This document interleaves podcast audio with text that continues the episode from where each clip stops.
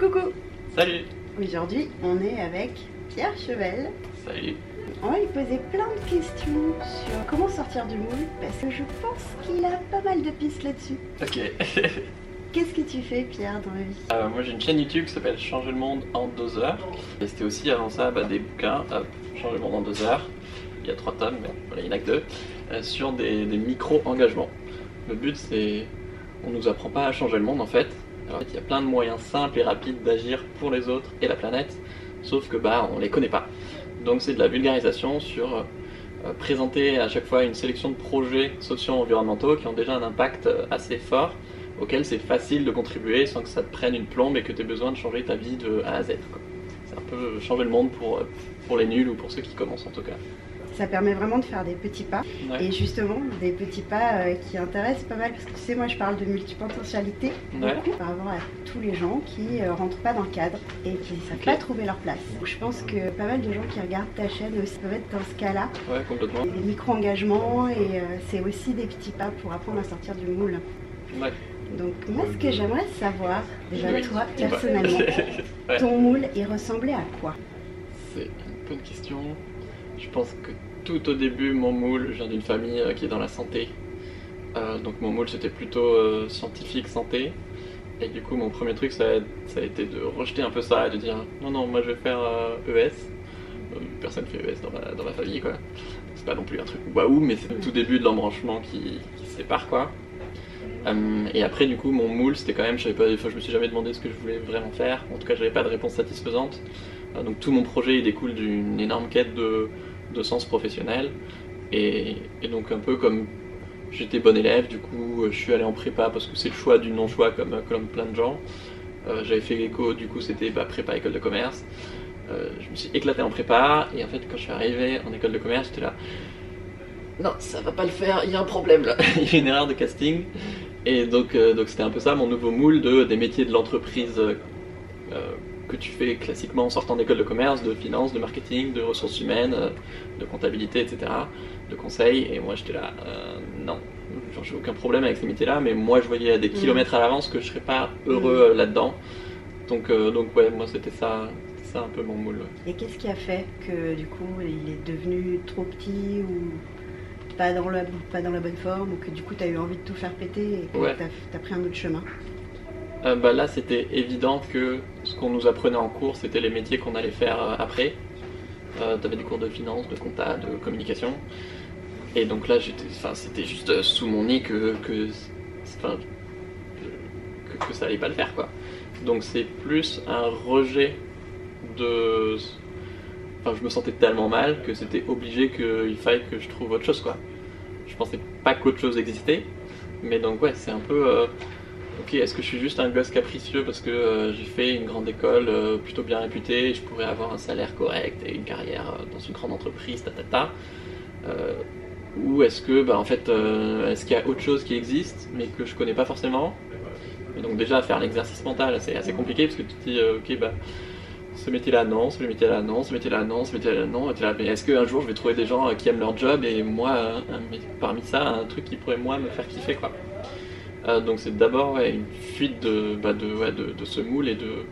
C'est d'abord une souffrance initiale ouais, en école de commerce, en gros, euh, pour la faire court, j'ai fait une dépression de 2-3 ans, euh, que j'ai compris que après, mais ouais, où j'allais tellement mal que je me disais, euh, il faut absolument que je trouve autre chose, sans même savoir si autre chose existait. Donc c'est un peu, euh, ouais, je vais dire schizophrène, même si c'est un mot qui veut dire quelque chose, mais ouais, tu te dis, je cherche quelque chose, mais je sais même pas si ça existe, quoi. Et comment t'as fait pour trouver ce quelque chose? J'ai galéré, Euh, parce que bah, t'es dans le noir, tâton, donc, euh, donc Ouais. t'explores, t'explores et tu sais même pas ce que tu cherches, donc forcément t'as moins de chances de le trouver.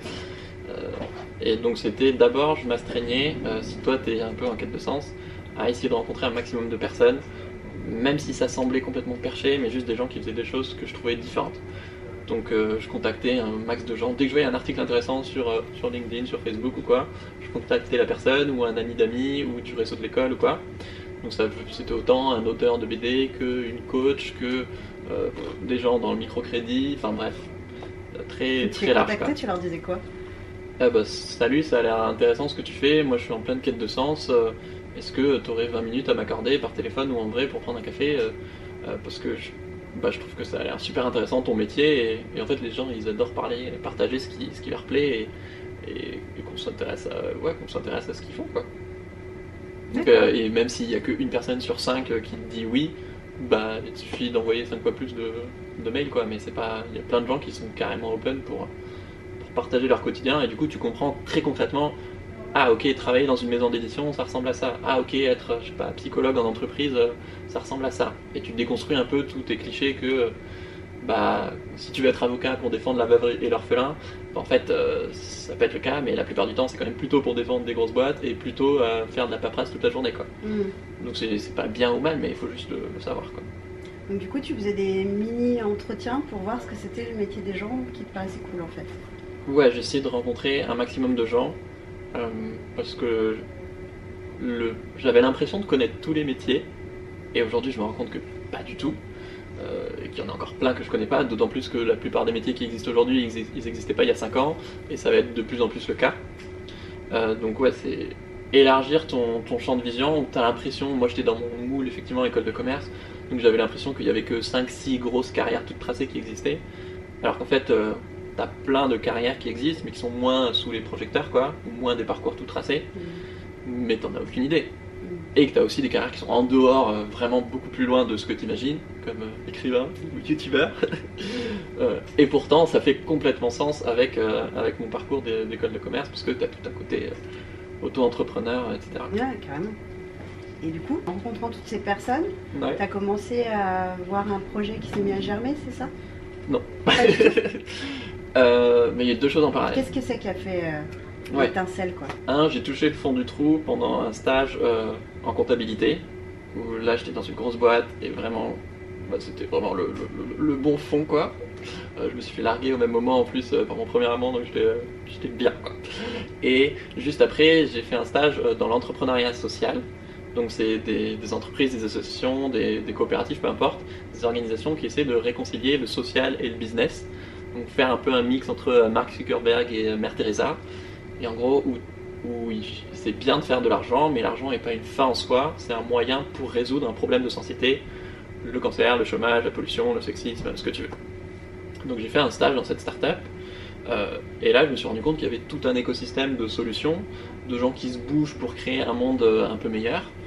Et ouais, là je me suis dit, ah ouais, ce secteur, ça pourrait me tenter d'y travailler. Je savais pas encore quel métier faire dedans, parce que du microcrédit, par exemple, bah, c'est euh, de la finance, euh, c'est les banques qui prêtent aux pauvres, c'est caricature, pour les aider à sortir de l'extrême pauvreté par euh, l'auto-entrepreneuriat. Bah, la finalité est chouette, mais au quotidien, c'est quand même des Excel parce que tu fais de la finance. Donc, il fallait juste que je trouve un métier là-dedans. Et derrière, j'ai fait un deuxième stage chez Ashoka, qui est un réseau mondial d'entrepreneurs sociaux, où là, on faisait de la formation et de l'accompagnement avec du réseau, du financement, etc., pour ce type de projet d'entrepreneuriat social. Donc là, en l'occurrence, c'était dans la santé et le handicap. Et là, je me suis tellement éclaté. Euh, et pendant ma dernière année de master en école de commerce, euh, je savais que je voulais écrire un livre. C'est ça, l'autre penchant, j'adore écrire depuis super longtemps. Et je me disais, mais merde, moi j'ai passé trois ans euh, pendant mes trois années d'école, du coup j'ai pris mon temps. j'ai fait deux années de stage, deux années de césure. J'ai passé trois ans à péter un câble, à essayer de chercher d'autres chemins, d'autres voies pour trouver du sens dans mon job putain, c'est trop demandé que de vouloir être heureux dans son travail, quoi. Enfin, je sais pas, on va faire ça 80 000 heures euh, dans notre vie. C'est notre principale activité si t'enlèves dormir. Euh, oui, pardon d'avoir envie que ça me rende heureux, quoi. Euh, donc, bien sûr, j'ai conscience que je suis privilégié et qu'il faut que, que tout le monde peut pas toujours se le permettre. Mais bah voilà, si t'as eu la chance de faire de bonnes études bah, et que t'as le choix, bah, si même les gens qui, dans mon cas, ont été privilégiés et sont pas heureux dans leur travail, enfin, ouais, si la, valeur argent c'est pas ton premier critère, bah ouais, au moins que tu sois heureux dans ton job quoi. Bref, je m'écarte. C'est pas grave du tout. Et donc je me disais, en fait, il y a des millions d'autres personnes qui se posent les mêmes questions quoi. Et mon petit cas est pas du tout atypique. Et moi, j'ai eu la chance de découvrir cet écosystème mm. que au bout de trois ans, même si moi ça m'a semblé l'éternité. Et il y a des gens en fait qui le connaîtront jamais parce que bah, les réseaux des grandes écoles de commerce sont pas mal connectés avec euh, ce monde de, de l'entrepreneuriat social. Euh, et c'est trop con, parce qu'il y a plein de gens qui euh, seraient super heureux de faire leur carrière dans, dans bah, je sais pas, chez Ecosia, chez, chez Babylone qui fait du microcrédit solidaire, chez Wikipédia, chez plein de projets géniaux qui existent. Euh, et même pas forcément à titre professionnel, même juste à titre individuel, euh, en tant qu'utilisateur ou consommateur ou, bénévole chez, ces projets. Donc je me suis dit, avant d'être diplômé et de travailler chez Ashoka par exemple, où j'avais été en stage, je veux écrire ce bouquin, parce qu'une fois que je serai diplômé, je, savais très bien que, que j'aurais pas la motive le soir en rentrant chez moi et les week-ends d'écrire un bouquin, parce que c'est quand même prenant. Euh, et donc j'ai écrit le tome 1 de Changer le monde en deux heures. Bon, il s'appelait pas tome 1 parce que je savais pas qu'il y aurait une suite. Euh, euh, et, en fait ça, ça, a bien marché. J'ai fait un crowdfunding, une campagne de financement participatif. Et là il y a 250 personnes qui ont précommandé 600 exemplaires. ça faisait 6500 euros. T'as fait ça une fois que tu avais fini d'écrire le bouquin ou pendant que tu étais en train de l'écrire En même temps. En même temps. Ouais, c'était assez flippant. Aujourd'hui ça me poserait plus de problème, mais à l'époque c'était un peu perturbant parce que t'es là. Pourquoi t'as fait ça? Ah, bah, parce que je savais que après ça allait être l'été, donc euh, pendant. Ouais. C'était vraiment le, côté faut que je fasse avant mon diplôme. Oui, oui, oui. Et je savais que ça allait me motiver aussi. Que, euh, ouais, c'était avril-mai 2015, euh, mm. donc juste avant que je sois diplômé, que je finisse mon master. Je pense que j'avais, via, en travaillant chez Ashoka, j'avais déjà vu pas mal de gens lancer des campagnes de, financement participatif. du coup, j'avais un peu démystifié le truc et je comprenais que c'était c'est assez simple en fait, et, bah, bien sûr qu'il faut, il faut travailler, mais si tu bosses, c'est accessible à tout le monde. Et c'est surtout un moyen de tester si euh, ton produit, en l'occurrence ton livre, il apporte vraiment de la valeur aux gens, est-ce qu'il répond vraiment à un besoin et que, et que c'est pertinent. quoi. Donc ça permet aussi de tester si, si ton truc il intéresse les gens. Ouais, ouais, mais euh, tu vois, le cheminement est intéressant quoi, parce que du coup tu t'es lancé. Euh, déjà, dans l'écriture d'un livre, il y a des gens qui bloquent grave et qui n'y arrivent pas, et toi, non seulement tu as commencé à écrire ton livre, mais en plus tu as lancé ta campagne. Enfin, je veux dire, c'est le passage. Comment tu es passé à l'action sur ce truc-là ouais. Euh, je pense qu'il faut aussi dézoomer et que euh, ça faisait des années que je commençais à, chercher d'autres choses. J'ai fait une licence de philo à côté. J'avais écrit un autre premier euh, bouquin, un peu rien à voir, mais sur des méthodes de travail pour réussir sa prépa HEC. donc aussi un peu comment capitaliser sur l'expérience de ceux qui sont passés par là pour faire mmh. gagner du temps aux suivants. Et j'étais depuis un an et demi, du coup, entouré, ou deux ans, entouré de gens hyper entreprenants, qui sont entrepreneurs ou pas, mais qui faisaient 100 000 choses. Et du coup, bah, par contamination, euh, ouais, toi aussi, tu commences à faire de plus en plus de choses. Euh, bah, peut-être ce que tu es en train de vivre euh, depuis quelques mois en rencontrant Alice Boucher ou d'autres personnes au contact desquelles tu dis, bah ouais, moi aussi j'ai envie de faire plein de trucs et il y a des gens qui se bougent et ça me donne envie, quoi. donc c'est, je pense que ça prend du temps de passer de spectateur à acteur de sa vie et qu'il y a encore des trucs euh, dans, ma vie dans lesquels je suis encore vachement spectateur. Hum, mais quoi, sur le temps long, bah, en cumulé, ça fait, ça fait des changements énormes. Quoi. Je parle beaucoup. mais c'est plutôt une qualité quand on est youtubeur. Euh, oui, c'est vrai. Parce que du coup, maintenant, ah, tu as décidé de te lancer complètement dans ta chaîne YouTube. Ouais. Tu, disais que tu euh, refusais pas l'idée de réécrire un livre peut-être plus tard mais que pour l'instant tu avais envie de te lancer à fond dans la vidéo. Qu'est-ce qui t'a motivé en fait? Euh, voilà, du coup, quand j'étais diplômé, j'ai écrit un livre par an pendant deux ans. Donc il y a trois livres qui sont sortis en 2015, 2016, 2017. tome 1, tome 2, tome 3, avec à chaque fois une sélection différente de projets. Et pendant que j'écrivais le tome 3, j'avais déjà euh, goûté à YouTube. J'avais fait une quinzaine d'interviews d'entrepreneurs sociaux qui partagent des micro-engagements sur ma chaîne YouTube. Euh, pour euh, je sais pas, favoriser le lien interreligieux, euh, devenir végétarien, accueillir des personnes réfugiées, etc. Enfin plein de sujets très variés. Et pendant que j'écrivais le tome 3, je sais pas, je, m'écoute énormément et là j'ai ça a cliqué dans ma tête que j'avais fait un peu le tour des livres et que maintenant je voulais passer à la vidéo parce que j'avais goûté à ça et je pensais pas du tout que ça me plairait autant parce que je suis pas du tout vidéaste, je suis pas technicien, je suis pas je sais pas, je suis pas particulièrement attiré de fou par, les caméras. Euh, les selfies, c'est un peu nouveau pour moi. Et, en fait, j'adore ce processus de création. Il y a énormément de similitudes entre écrire un livre et une vidéo. Sauf que écrire un livre et le, le lancer, ça prend 6 mois. Euh, une vidéo, ça peut être fait en, moins de 24 heures. Et donc, je, je sais qu'il y a tellement de choses que j'ai envie de partager avec les gens, et de projets que j'ai envie d'aller voir, et de micro-engagements que j'ai envie de découvrir et de partager avec d'autres gens, qu'à un moment, si tu veux avoir un impact dans la durée, bah, il faut pouvoir créer beaucoup plus de contenu. Et ça me saoulait de devoir attendre un an pour, euh, pour aider ma, communauté euh, qui me raconte régulièrement comment elle passe à l'action, quel micro-engagement elle a fait, ou comment je sais pas, elle a retrouvé euh, confiance en l'avenir, ou elle a changé de métier, etc. bah, ça me fait chier d'attendre un an pour leur proposer autre chose et aussi pour avoir leur feedback quoi. Et donc ouais là YouTube c'est trop bien parce que tu peux avoir un, fil rouge, tu peux créer des vraies relations avec les abonnés. Moi je réponds pour l'instant à tout le monde dans, les commentaires tant que je peux. Et donc ça c'est vachement gratifiant parce que eux aussi ils m'apprennent énormément de choses. Et donc bah tu vois là on a fait une vidéo avec bah, Lise Boucher sur manger plus sainement. Euh, bah, moi je suis pas du tout expert du sujet, j'ai testé deux trois trucs, mais voilà, je suis sûr que dans ma communauté, il y a des gens qui vont m'apprendre plein de trucs dans les commentaires sur comment avoir une alimentation plus saine ou sur le zéro déchet. Pareil, euh, je fais des vidéos sur le minimalisme qui ont bien plu, euh, mais il y a plein d'autres gens qui ont complété avec des trucs de zéro déchet sur lesquels moi je suis assez débutant. Et c'est trop cool que bah, on, apprenne un peu chacun à notre rythme tous ensemble et ouais, c'est vraiment kiffant. La Le but en fait à long terme, c'est de se dire si tu arrives à mobiliser suffisamment de monde, à agir un peu, mais plus souvent, et qu'on le multiplie par des millions de personnes, euh, bah ouais, ça peut avoir un impact de malade. Et un micro-engagement, déjà, c'est suffisant en soi, à mon avis, euh, puisque changer le monde, si tu arrives à changer la vie d'une personne, pour moi, c'est déjà changer le monde. Mais si en plus tu te dis qu'on est plein, mm. donc là, c'est déjà le cas en contribuant à des projets qui existent déjà, comme ce que je disais, je sais pas, donner tes fringues à Emmaüs ou euh, acheter chez La Ruche qui dit oui ou en AMAP, etc., un circuit court. Mais si en plus, je sais pas, demain, à chaque fois que euh, je fais une vidéo sur le don du sang par exemple, et qu'il y a 100 000 personnes abonnées à la chaîne YouTube, et que bah, t'as, je sais pas, 700 personnes qui vont donner leur sang le lendemain, bah ouais, c'est trop cool quoi. Mm. Et si chaque jour, ou plusieurs fois par semaine, en ce moment je fais 3 vidéos par semaine, euh, bah à chaque fois t'as des centaines ou des milliers de personnes qui passent à l'action derrière, bah ouais, ça accélère vachement le truc quoi. C'est ça, c'est un accélérateur un peu. Ouais, et on nous. Ouais, et on c'est aussi un, QG en fait. De. Bah, si, si tu as envie d'apprendre à changer le monde, n'y a pas 100 milliards de trucs qui existent. C'est pas forcément quelque chose qu'on nous apprend énormément à l'école. Et je suis bien sûr, enfin, j'ai pas du tout la prétention de. J'ai la connaissance de savoir changer le monde. Euh, c'est plutôt mettre en avant d'autres gens qui font des, trucs trop cool. Mais moi aussi, j'ai envie d'apprendre. Et donc, bah, si t'as envie qu'on apprenne ensemble, et ben. Et ben, feu quoi. Mm. C'est carrément trop cool.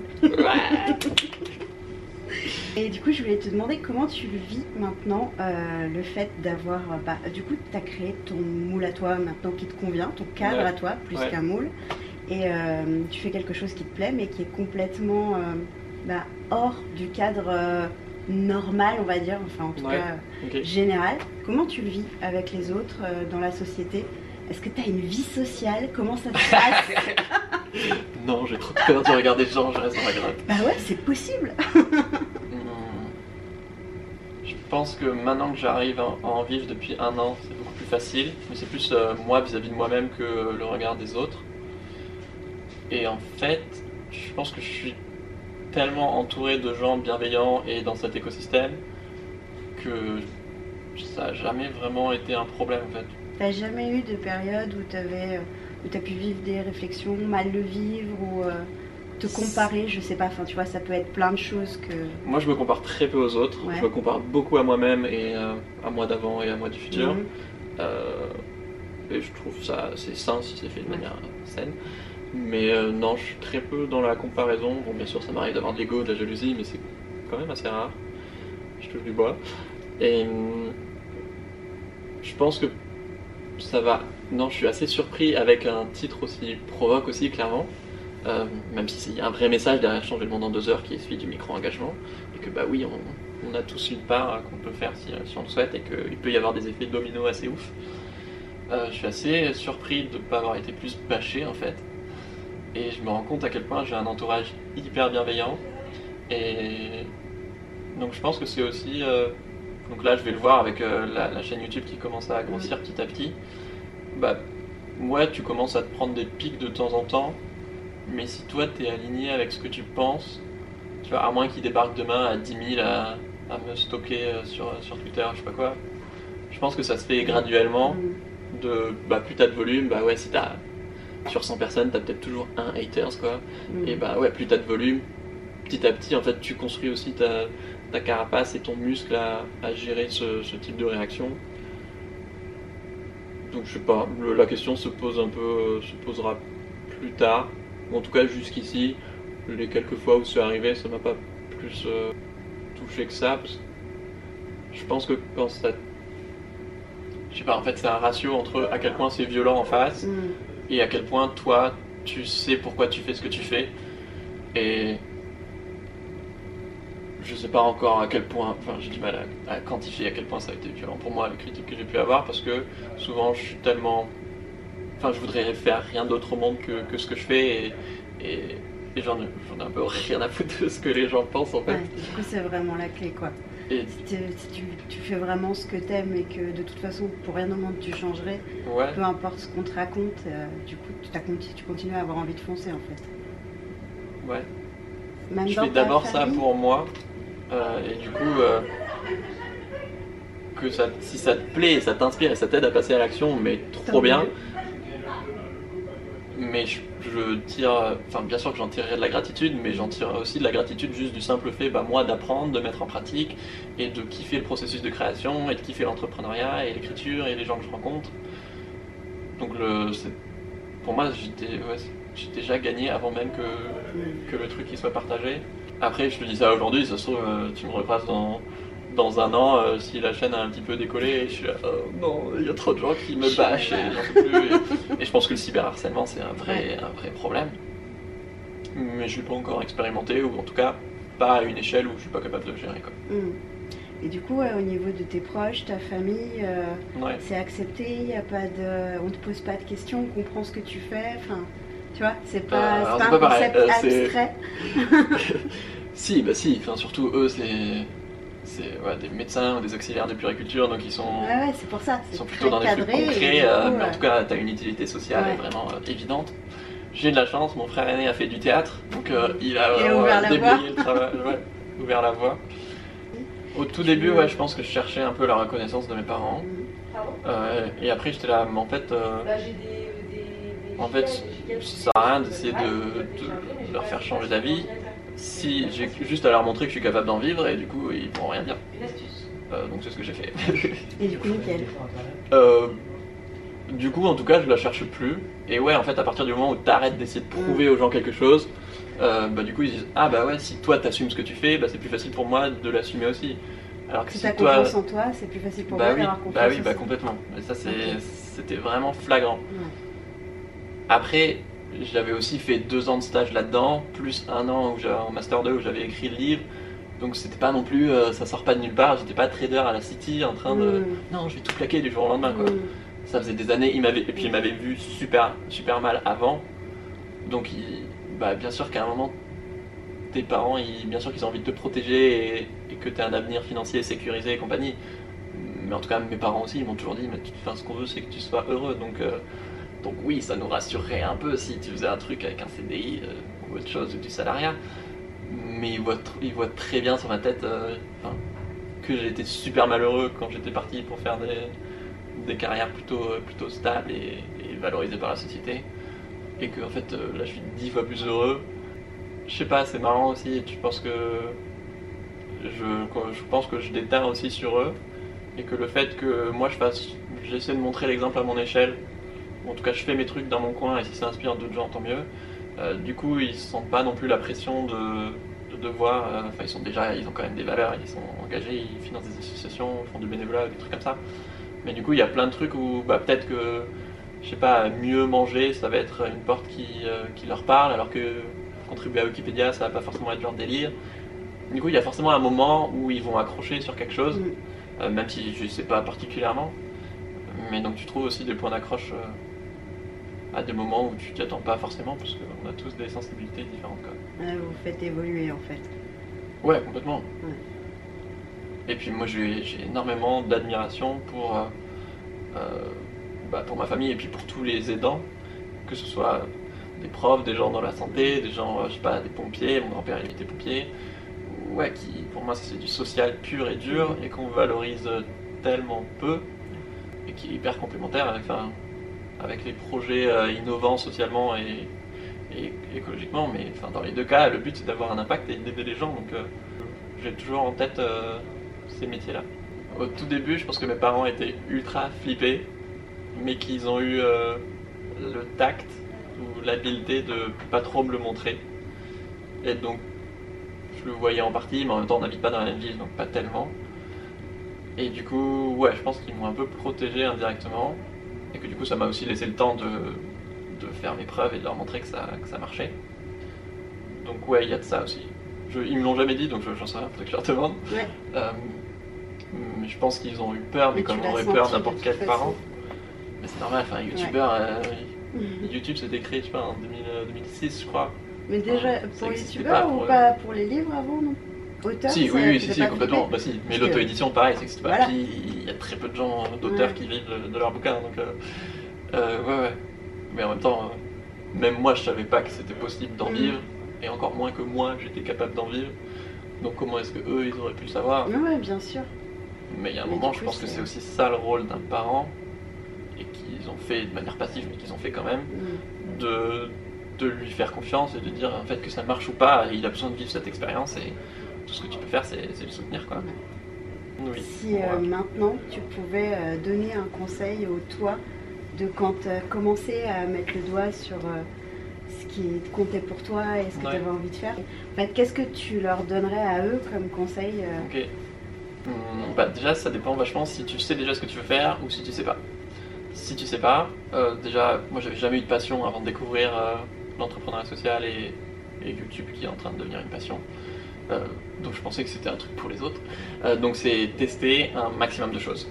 Euh, pour moi, les réponses, elles viendront pas en réfléchissant pendant 100 ans, ou en faisant des recherches sur Internet, ou en, en cogitant tout seul dans ton coin, ou en discutant juste. Enfin, il y a un moment, il faut faire, il faut agir, mm. et il faut exécuter. Et enfin, c'est comme si tu te disais,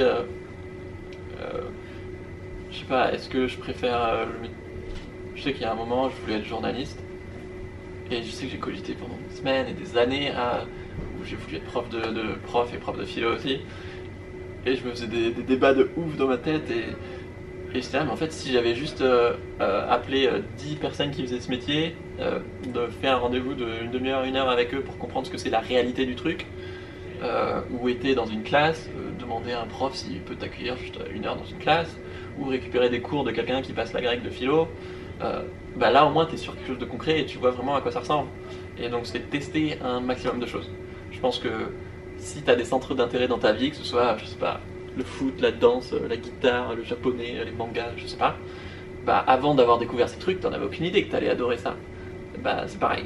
Tester un maximum d'aliments, tester un maximum d'activités, un maximum de rencontres, mais être dans l'action et pas dans le spectateur et oh bah ma vie va mal, ce que j'ai clairement tendance à faire, donc je ne juge absolument pas.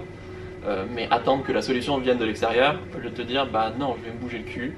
Il y a des réponses qui existent dehors, en tout cas, j'espère qu'elles existent. Et, et ouais, je vais aller les chercher et rencontrer un maximum de personnes. Donc écrire à plein de gens des mails. Salut, est-ce qu'on peut se rencontrer? Est-ce que euh, je peux faire une journée de bénévolat dans votre association? Ça a l'air trop cool. Est-ce que je peux vous donner un coup de main? Voire leur donner un coup de main sans même leur demander leur avis parce que, je sais pas, tu as des compétences en graphisme et du coup tu vas leur faire une super affiche et bah, forcément c'est beaucoup plus crédible quand tu débarques pour euh, le représenter. Et ouais, dès que tu vois s'écouter beaucoup, et du coup dès que tu sens qu'il y a un truc qui t'apporte vraiment de la joie, pour moi la joie c'est vraiment une boussole mm. quoi. Euh, te dire ah là il y a un truc à creuser. Moi par exemple dans la période où j'allais très mal, euh, je suis allé voir un match d'impro, j'avais jamais vu ça, et, et je me suis mais marré de fou et du coup, je me suis dit, ok, il faut trop que j'aille voir des matchs d'impro, je sais pas pourquoi j'aime autant ça. Euh, et derrière, je fais 3 ans d'impro, et, indirectement, en fait, ça m'a trop aidé parce que je fais régulièrement des conférences ou même sur YouTube, enfin, c'est obvious, c'est évident à quel point ça mhm. m'aide.